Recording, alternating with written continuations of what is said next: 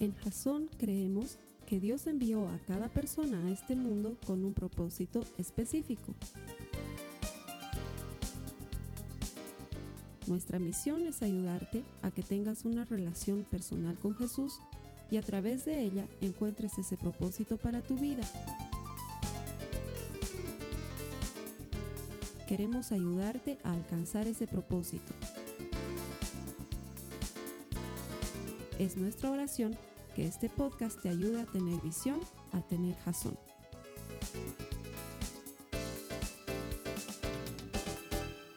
Esta es la celebración más importante de la iglesia a nivel global. En este momento todas las iglesias en todas partes del mundo estamos celebrando que la tumba está vacía, que Jesús ha derrotado la muerte y al pecado para siempre y que gracias a eso tú y yo tenemos vida eterna. Bienvenido a nuestro servicio de Pascua de Resurrección, la fecha más importante para la iglesia, el momento más importante de celebración en el año. ¿Por qué? Porque celebramos el hecho más extraordinario de toda la historia de la humanidad, que Jesús ha resucitado. Mientras que cualquier otro líder, político, religioso, ideólogo, está tres metros bajo tierra. Jesús venció la muerte, abrió el sepulcro, vive y reina por los siglos y Él es nuestro Dios, Él es nuestro Rey. De eso se trata esta celebración y para eso quiero invitarte que vayamos directo a la palabra de Dios. Vamos a leer lo que se encuentra en Primera de Corintios en el capítulo 15, los versos 13 al 19, por favor, ya sabes Tienes la, aplicación de Biblia donde están todas las notas de la prédica. Si no, siempre puedes ver la pantalla y aparece en generador de caracteres lo que voy a leer. Vamos a compartir esta porción de la escritura que dice, pues si no hay resurrección de los muertos, entonces Cristo tampoco ha resucitado. Y si Cristo no ha resucitado, entonces toda nuestra predicación es inútil. Y la fe de ustedes también es inútil. Y nosotros los apóstoles estaríamos todos mintiendo acerca de Dios porque hemos dicho que Dios levantó a Cristo de la tumba. Así que eso no puede ser cierto si no hay resurrección de los muertos. Y si no hay resurrección de los muertos, entonces Cristo no ha resucitado. Y si Cristo no ha resucitado, entonces la fe de ustedes es inútil y todavía son culpables de sus pecados. En ese caso, todos los que murieron creyendo en Cristo están perdidos. Y si nuestra esperanza en Cristo es solo para esta vida, somos los más dignos de lástima de todo el mundo. Seríamos las personas más miserables de la historia si Cristo no hubiese resucitado. Nada de lo que hacemos, nada de lo que practicamos, nada de lo que predicamos, nada de lo que proponemos como cristianos tendría sentido si Jesús no hubiese vencido la muerte, si Él no fuese el Dios Todopoderoso, hombre en todo, Dios en todo, vencedor de la muerte y completamente vivo y resucitado. Seríamos la gente más pobre, la gente más triste, la gente más ridícula de la historia y del planeta. Porque los que creemos en Cristo fundamentamos todo lo que hacemos en este elemento, en que Cristo venció la muerte en que salió victorioso de la tumba, que la muerte no pudo detenerlo. Eso hace que todo lo que creemos, que todo lo que predicamos, que todo lo que practicamos tenga un sentido. Si Cristo no se hubiese levantado entre los muertos, seríamos como ese muchacho que compra eh, chocolates y flores y peluche, pero no tiene novia en San Valentín. O seríamos como, como ese que festeja y dije, dice su mamá, mamá, mamá, no sabes, salí segundo en la competencia. Ay, sí, mijito, ¿y cuántos habían en la competencia? Éramos dos. O seríamos como ese que dice, al fin, ya no tengo que dar más exámenes. ¿Por qué? Le dice su papá, porque perdí el año. no hay nada que celebrar si Cristo no ha resucitado. Nada de lo que hacemos tiene sentido. Comenzando por nuestros servicios y la adoración y la música, la predicación, no tendría sentido. Estaríamos adorando un muerto. Estaríamos celebrando cada semana a alguien que está enterrado y que no tiene poder para hacer nada por nosotros. No servirían de nada nuestros cantos, no servirían de nada nuestros servicios. Nuestras oraciones serían hablar con la pared, porque nadie nos estaría escuchando, porque si aquel a quien estamos orando está muerto, estamos hablando con nadie, no nos escucha y no tiene poder para hacernos. Entonces yo me pregunto, ¿para qué nos reuniríamos semana a semana? ¿Qué objeto tendría que nos juntemos? En una misma fe a adorar a un Dios que está muerto. No tendría ningún sentido. Pero la palabra de Dios dice todo lo contrario. Mira lo que dice el Salmo 22 en el verso 3. Dice, sin embargo, tú eres santo, que habitas entre las alabanzas de Israel. Tú, Señor, te mueves en medio de las alabanzas de tu pueblo. Estás presente, vivo en medio de las alabanzas. Y quizás tú me digas, claro, esa tu evidencia te la estás sacando de la Biblia. Obviamente la Biblia va a decir que Jesús está vivo. Bueno, tengo algunas cosas que te puedo argumentar en contra para que te des cuenta de qué estoy hablando. Mira, la palabra de Dios, sí, para nosotros es la máxima autoridad y fundamentamos en ella todo lo que vamos a decir y todo lo que vamos a predicar. En la palabra de Dios está registrado el testimonio de muchas personas que aseguran haber visto a Cristo vivo, haberlo visto resucitado. Lo interesante es que el testimonio de estas personas y su existencia está avalado por otros escritos de la época que no están en la Biblia y por historiadores de la época que no aparecen en la Biblia, pero que atestiguan haber conocido o haber visto el movimiento de los nazarenos, como le llamaban, por ejemplo, a los seguidores de Jesús, o los seguidores del camino. Cosas de esas, por ejemplo, se encuentran escritas en, los, en las narraciones de Flavio Josefo, uno de los historiadores más antiguos del que se tiene memoria. Él menciona el movimiento de Jesús y menciona a todas estas personas. O sea que todos estos testigos realmente existieron. Y ellos atestiguan que Jesús resucitó. Entonces, cuando alguien me dice, no hay manera de probar científicamente que Jesús haya resucitado, hay cientos de cosas que no hay, maneras, no hay manera de probarlas científicamente. Me estás hablando cualquier cosa, porque las pruebas no solamente tienen que pasar por el método científico, hay otros métodos que también nos sirven para aseverar un hecho, por ejemplo, la evidencia testimonial. La evidencia testimonial nos narra desde la perspectiva de alguien que ha sido testigo de un hecho, el hecho y su veracidad. Y en cuanto a evidencia testimonial, tenemos para agotarnos la evidencia de que Jesucristo resucitó a partir del testimonio de otras personas es exhaustiva y es suficiente, como dice la misma ciencia que se necesita para evaluar algún hecho. Tú y yo tampoco podríamos en este momento demostrar científicamente que Simón Bolívar montaba un caballo. No hay manera de hacerlo, pero sí hay testimonios y la evidencia testimonial tiene peso y tiene valor. Y a esta evidencia testimonial me refiero. Mira, estos discípulos ven que Jesús va a morir en la cruz del Calvario. Lo acompañan al huerto de Getsemaní. Algunos evidencian que hasta le caen gotas de sangre de la tensión emocional que está viviendo previo a la crucifixión. Luego ellos mismos ven y son testigos de que Jesús ha muerto y se esconden. Lo primero que hacen los discípulos es esconderse. ¿Por qué? Porque temen por sus vidas. El líder que tenía que devolverle a Israel su condición de nación privilegiada ha muerto. En su mente todo lo que ha sucedido se ha desvanecido y ahora ellos están escondidos. Recordemos también que en las escrituras claramente nos dicen que ellos no entendían cuando Jesús les decía que iba a resucitar. No podían comprender lo que él les estaba diciendo. Les parecía loco o tonto o sin sentido. Y han estado escondidos los tres días y las tres noches que Jesús estuvo en la tumba. ¿Cómo puedes explicar que hombres completamente atemorizados, hombres que están desesperados por esconderse para que no los maten los romanos o los judíos, 50 días después estén predicando en público la vida y la obra de un hombre que está muerto. ¿Cómo podrías explicar eso?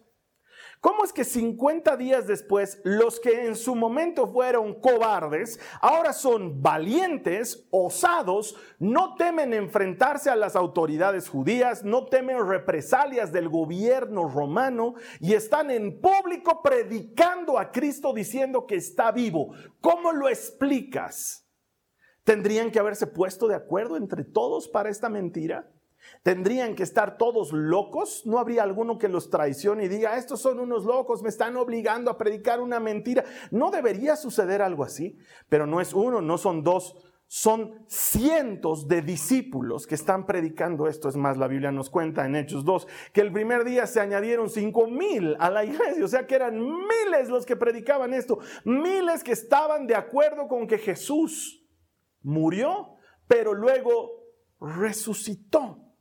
Uno tendría que estar loco, uno tendría que ser demente para exponer su vida por una mentira. Sería muy difícil encontrar a alguien que esté dispuesto a hacer esto por una mentira. Y mira, Pedro murió crucificado sosteniéndose en que Jesús había resucitado. Lo crucificaron de cabeza, él rogó como su último deseo que lo crucificasen, pero de cabeza porque él no se sentía digno de morir como su maestro. Y murió crucificado. No era más fácil que estando en la cruz, diga, ya párenla, saben que perdónenme, es mentira, nunca resucitó, nunca resucitó, está muerto. ¿No era más fácil? Pero no, él decidió morir en una cruz. Tomás, al que nosotros llamamos el que dudó, el que tenía falta de fe, Tomás fue atravesado por lanzas porque le dijeron, Cristo está vivo, esta es tu oportunidad. Y él dijo, sí, está vivo. Y lo ensartaron. ¿Tú darías tu vida por una mentira? Pablo murió decapitado en Roma. Pablo murió decapitado en Roma por una mentira. No tiene sentido. De todos los discípulos, solo Juan murió de viejo. Pero ¿sabes qué le pasó a Juan? Sobrevivió a ser quemado vivo en aceite. Lo quemaron en aceite, le vaciaron una olla de aceite hirviendo y aún así no murió y él estuvo dispuesto a soportar ese dolor por una mentira. No tiene sentido. No tiene sentido. La gente no está dispuesta a ser locuras a ese grado por una mentira. No están dispuestos a poner su vida en peligro e incluso a morir por algo falso. Mira lo que dice la palabra de Dios al respecto. Ahora bien, casi nadie se ofrecería a morir por una persona honrada. Aunque tal vez alguien podría estar dispuesto a dar su vida por una persona extraordinariamente buena. Entonces quizás sí hay alguien que esté dispuesto a sufrir y a enfrentar dificultades por alguien que era bueno, pero a este grado, no me imagino a los discípulos diciendo, eh, si Jesús era increíble, era el top, era buenito, mentirosito, pero bueno. No, o sea, las cosas que decía, eso de que ha prometido que iba a resucitar, eh, pues no lo hizo, pero vale la pena de todas maneras dar nuestra vida por él porque su mensaje era bueno. ¿En qué cabeza cabe tal circunstancia? Entonces llegamos a este punto. O Jesús realmente resucitó, o algo extraordinariamente extraño ocurrió con cientos de miles que atestiguaban haberlo visto vivo. Y entonces eso nos lleva a la siguiente conclusión. O Jesús estaba loco y todo lo que decía y todo lo que hacía eran las alucinaciones de un lunático. O Jesús era un mitómano, un mentiroso que lograba convencer a la gente con buena labia, con capacidad de, de convencer, con capacidad de sugestionar. O Jesús era realmente quien Él dice ser. ¿Por quién darías tu vida tú? ¿Darías tu vida por un loco? ¿Darías tu vida por un mentiroso? ¿O darías tu vida por alguien que decía la verdad porque de otra manera decir lo contrario sería que tú estuvieses mintiendo? Jesús resucitó. Y hay cientos de personas que experimentaron esa resurrección y que decidieron incluso dar su vida por esto. Mira lo que cuenta Primera de Corintios en el mismo capítulo 15 que hemos leído hace un momento, pero en los versos 5 al 8 dicen lo siguiente. Pablo está hablando de quienes vieron a Jesús con vida y dice, lo vio Pedro. Y luego lo vieron los doce. Más tarde lo vieron más de 500 de sus seguidores al mismo tiempo, a la vez, la mayoría de los cuales todavía viven, aunque algunos ya han muerto. Luego lo vio Santiago, se está refiriendo a Santiago, el hermano de Jesús.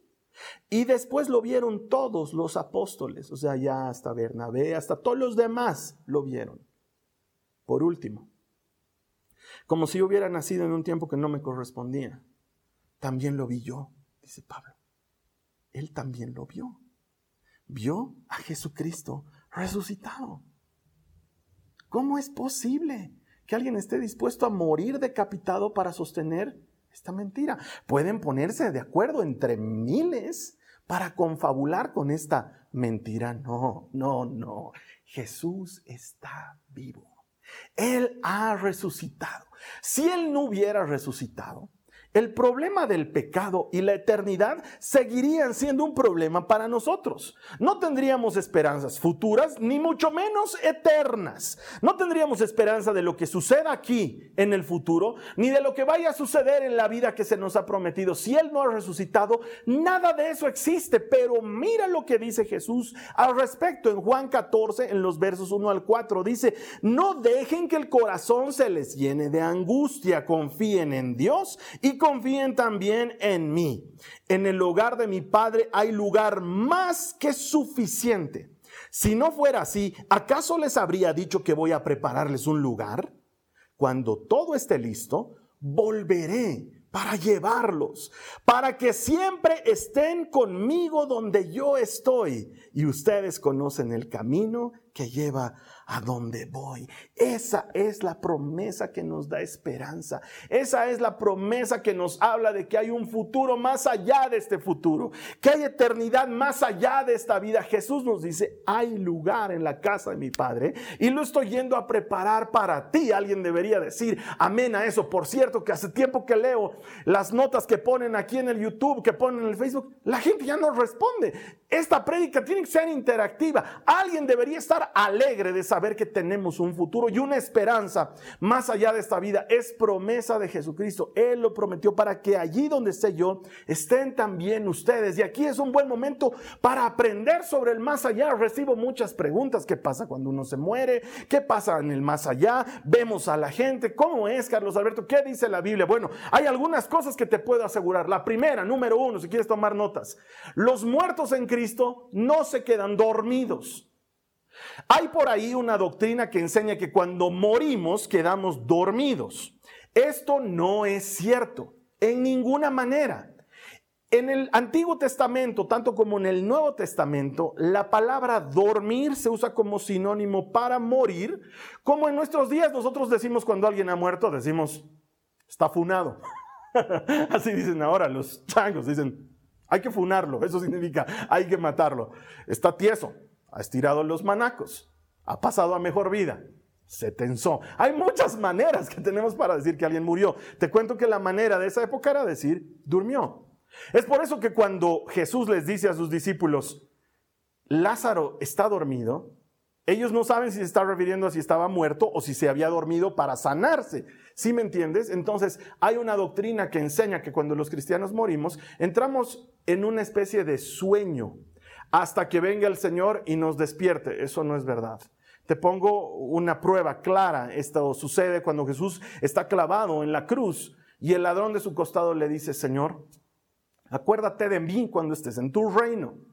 Bien podía haberle dicho Jesús, cuando despiertes estarás conmigo en el paraíso. Pero no le dijo eso. Le dijo, hoy mismo, te aseguro, hoy mismo estarás conmigo en el paraíso. Mi hermana, mi hermano, si tienes un familiar que ha muerto en Cristo, cuando tú y yo muramos, al morir inmediatamente pasamos a la gloriosa presencia de Dios. ¿Y sabes quién nos recibe? Nos recibe Jesucristo, el que acaba de prometerte que hay un lugar para ti en la casa de su Padre. Él es el que te recibe. La palabra de Dios promete que Él te recibirá y te dará doble abrazo. El primero será el de bienvenida, bienvenido a, la casa del Padre. Qué bueno que llegaste. Y el segundo va a ocurrir después de que te aparte un poco de Él, te mire a los ojos y te diga, porque fuiste un buen siervo. Fiel en lo poco, ahora yo te pondré en lo mucho. Entra y celebra el gozo de tu Señor. Y ahí viene el segundo abrazo. En Jasón creemos que ese segundo abrazo está ahí esperando por todo aquel que crea. Mi hermana, mi hermano, no dormimos. Nosotros morimos e inmediatamente pasamos a la presencia de Dios Padre y ahí disfrutamos del abrazo de Jesucristo. Algunas personas me preguntan y me dicen, Carlos Alberto, ¿y vamos a reconocernos unos a otros? ¿Vamos a ver a nuestros seres amados? Mira, lo que dice la palabra de Dios nos da esperanza en ese sentido. Jesús cuenta una parábola en Lucas 16 sobre un rico que muere y sobre un pobre llamado Lázaro que también muere. Algunos dicen, sí, pero esa es una parábola. Sí, pero Jesús no lo hubiera contado así, con tanto detalle, si nos hubiese llevado a confusión. Él la cuenta tal cual las cosas serán.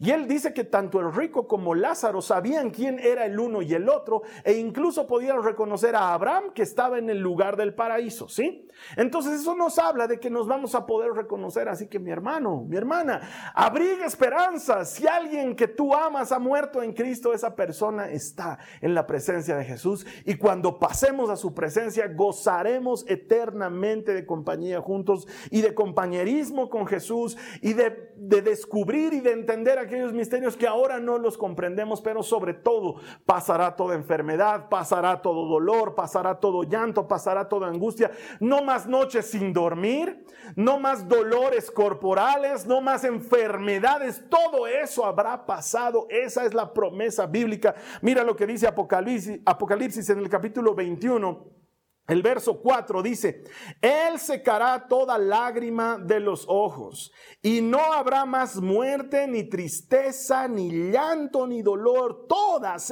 esas cosas ya no existirán más. Mi hermano, mi hermana, porque Él ha resucitado, tenemos esa esperanza eterna de que la vida no termina con la muerte, sino que la vida realmente comienza con la muerte y se vuelve extraordinariamente superior a lo que tú y yo podamos imaginar.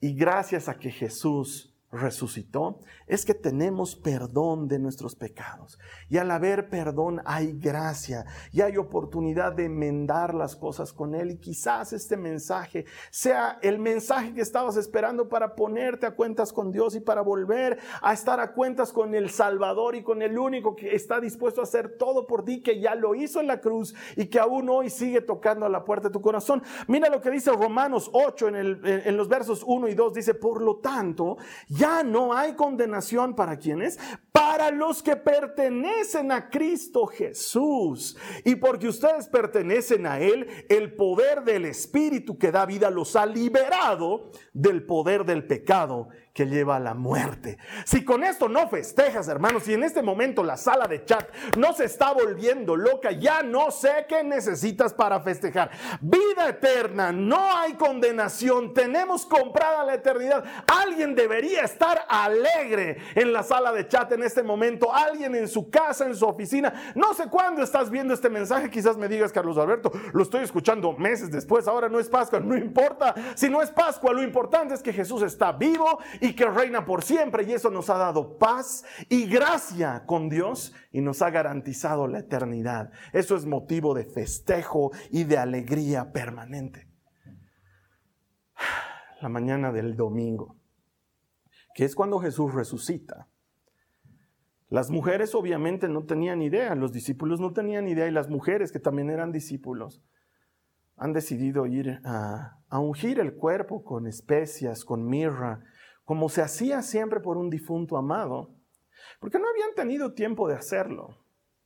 Jesús murió en la víspera de un sabbat muy importante y entonces no tuvieron el tiempo de ungirlo, entonces lo tuvieron que enterrar directamente.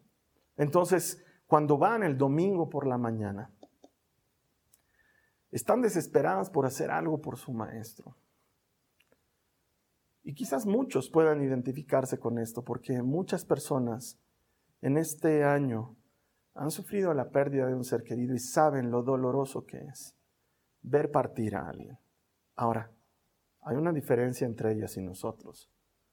Sí, la palabra de Dios cuenta que muchos israelitas tenían esperanza de resurrección, pero no tenían la película completa. Tú y yo la tenemos completa. Nosotros sabemos que Jesús se levantó de la tumba y venció la muerte. Ellas no. Ellas están golpeadas y dolidas porque el que parecía ser el libertador de Israel había muerto. Y con ese dolor, con ese pesar, es que deciden ir a ungir el cuerpo de Jesús, el cuerpo muerto de Jesús. Ahí vamos a tomar la palabra. Mira lo que dice Marcos en el capítulo 16, los versos 1 al 4. Dice lo siguiente.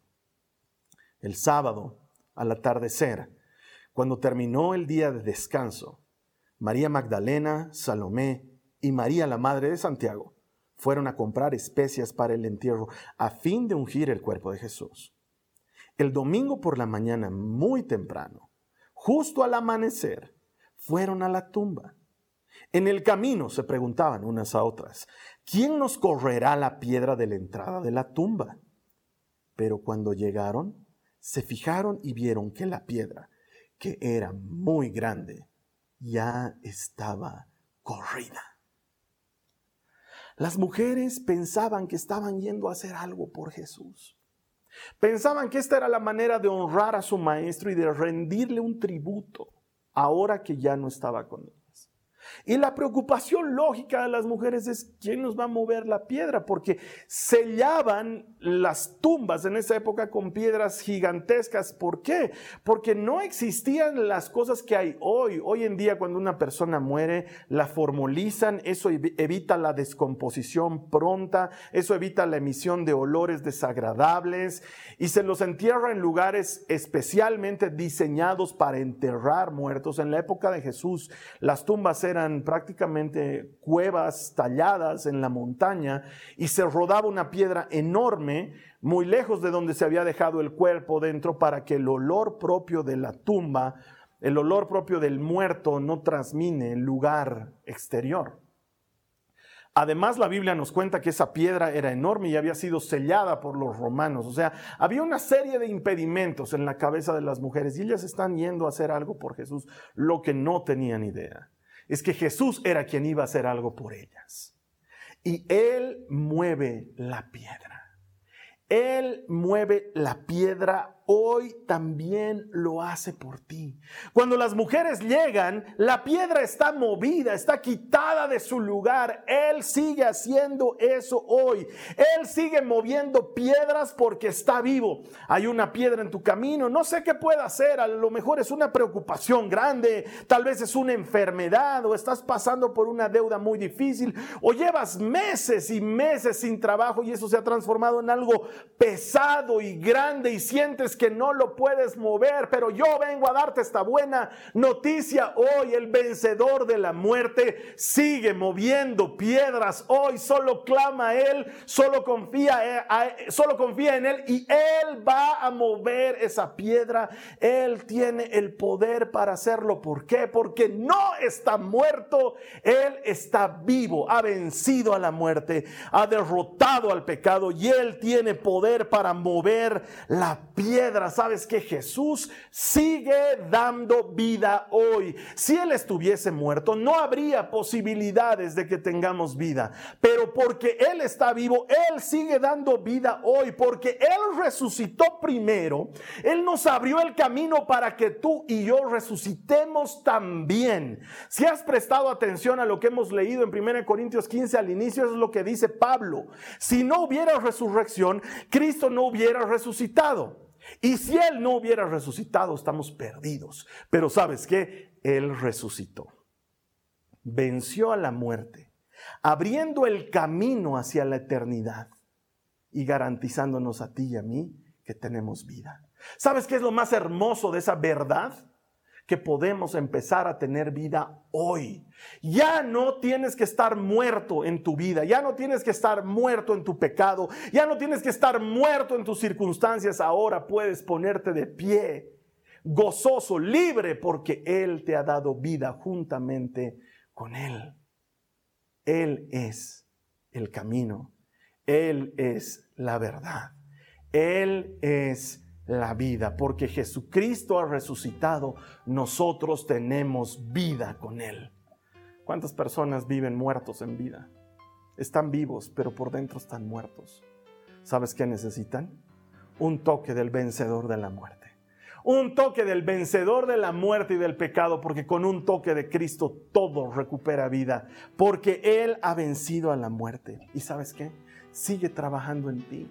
Porque ha resucitado, sigue trabajando en ti. Él cumple su promesa. La palabra de Dios dice que está perfeccionándonos hasta el día que nos encontremos con Él. Mi hermano, mi hermana, somos obra en construcción, somos obra en progreso, pero también somos obra. Él está obrando en nosotros. Él te está perfeccionando. Él te está llevando a ser una mejor persona, más parecida a Él. ¿Por qué? Porque cuando naces de nuevo hay una transformación espiritual. Ya no es un cambio cambio moral, es una transformación espiritual. Él viene a vivir a través de nosotros. Y si alguien no tiene motivos para festejar ahora, realmente ya no sé qué motivos te puedo dar. Vida eterna, no hay condenación y encima esperanza hoy. No solamente es mirar la eternidad, pero hoy hay esperanza. Hoy las cosas van a mejorar ahora. ¿Por qué? Porque Él ha resucitado y ha comprado esperanza para nosotros hoy. Eso es motivo de celebración y alegría. Quiero terminar con 1 Corintios capítulo 15, verso 20 que dice, lo cierto es que Cristo sí resucitó de los muertos. Él es el primer fruto de una gran cosecha, el primero de todos los que murieron. Él nos ha abierto el camino. Él está vivo. La tumba está vacía. Él ha resucitado. Él ha vencido. Ese es el motivo de nuestra celebración y de nuestro festejo. Nuestra esperanza es eterna y es segura porque Él está vivo. Los que mueren en Cristo gozan de eternidad y tú y yo cuando muramos, mi hermana, mi hermano, eso es solo la aduana, es cambio de estado, pasar de esta vida de dolores y de angustias a la eternidad en la que todo es diferente. Esta es la oportunidad para que elijas. ¿Para qué venimos a este mundo? Para conocer a Cristo, para elegirlo a Él y por medio de la fe en Él disfrutar de todo lo que Él ha preparado para los que le creen. Los que creemos en Cristo Jesús gozamos de perdón y de gracia. Todo porque Él ha resucitado. Si no hubiera resucitado, seríamos la gente más miserable de la historia pero mi hermano, mi hermana, las evidencias son contundentes y exhaustivas. Él es la resurrección y la vida. Y el que cree en Él, aunque esté muerto, vivirá. Si tú crees esto, mi hermano, si tú crees esto, mi hermana, yo quiero invitarte a que oremos ahora. Vamos a darle gracias por haber vencido la muerte y con eso haber comprado para nosotros el camino a la eternidad. Si tú quieres darle gracias a Jesús por esto, yo te voy a invitar a que donde estés en este momento, cierres tus ojos, inclines tu rostro, oremos al Señor. Ayúdame repitiendo, dile, Señor Jesús, te doy gracias por haber vencido la muerte y el pecado. Con esto, Señor, no solamente transformaste mi vida, pero me regalaste vida eterna, me regalaste la posibilidad de vivir a tu lado para siempre. Yo tomo esa posibilidad te creo, te recibo una vez más como mi Señor y mi Salvador. Declaro públicamente mi fe en ti. Tú eres mi Dios. Te has levantado de entre los muertos. Yo adoro a un Dios vivo, a un Dios eterno, a un Dios amoroso, fiel y poderoso. Ese eres tú, Jesucristo, nombre sobre todo nombre. Gracias por rescatarme. Te bendigo, amado. Gracias, Señor Jesús. Amén. Gracias por haber hecho esta oración ya sea que la hayas hecho muchas veces o que sea la primera vez que lo has hecho, esta oración es lo que hacía falta. La palabra de Dios dice que cuando confesamos que Jesús es el Señor, cosas poderosas suceden en el ambiente espiritual y todo el que invoque el nombre del Señor será salvo. Esa es la promesa de Jesucristo. La siguiente semana vamos a estar comenzando una nueva serie. Queríamos dedicarle este espacio especial a la resurrección de Cristo porque lo merece. Esperamos que el mensaje te haya nutrido en tu espíritu. Ayúdame a compartirlo a otras personas. Hay gente que lo necesita. Hay gente que no ha escuchado esta buena noticia. Tenemos que llegar hasta el último rincón del mundo para que lo que hemos leído en Juan 14 suceda, que Jesús vuelva y nos lleve al lugar que ha preparado para nosotros en la casa del Padre ahí vamos a festejar, vamos a celebrar que todo el que encuentra a Dios encuentra vida. Te espero aquí la siguiente semana. Esta ha sido una producción de Jason Cristianos con Propósito. Para mayor información sobre nuestra iglesia o sobre el propósito de Dios para tu vida, visita nuestro sitio web www.jason.info. Allí encontrarás muchos recursos para animarte en tu relación con Dios, enseñanzas, nuestro blog, prédicas y mucho más. Te lo deletreamos www.jazon.info. También puedes visitarnos en nuestro sitio en Facebook www.facebook.com barra Que Dios te bendiga abundantemente. Muchas gracias.